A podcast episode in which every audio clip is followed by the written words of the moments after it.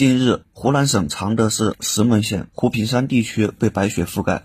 为保证当地人民群众安全用电，国网石门县供电公司湖坪山供电所工作人员冒着冰雪，对高寒山区的电力线路进行巡视，入户解决群众用电问题，确保群众电力供应安全过冬。国网石门县供电公司湖坪山供电所副所长王维，湖坪山供电所二十八人，管辖面积八百七十六平方公里，分为六个小组。对我们全所管辖范围内进行全面的特殊巡视。在这种极端的恶劣天气下，越要保证老百姓的安全用电。新华社记者陈思汉、湖南石门报道。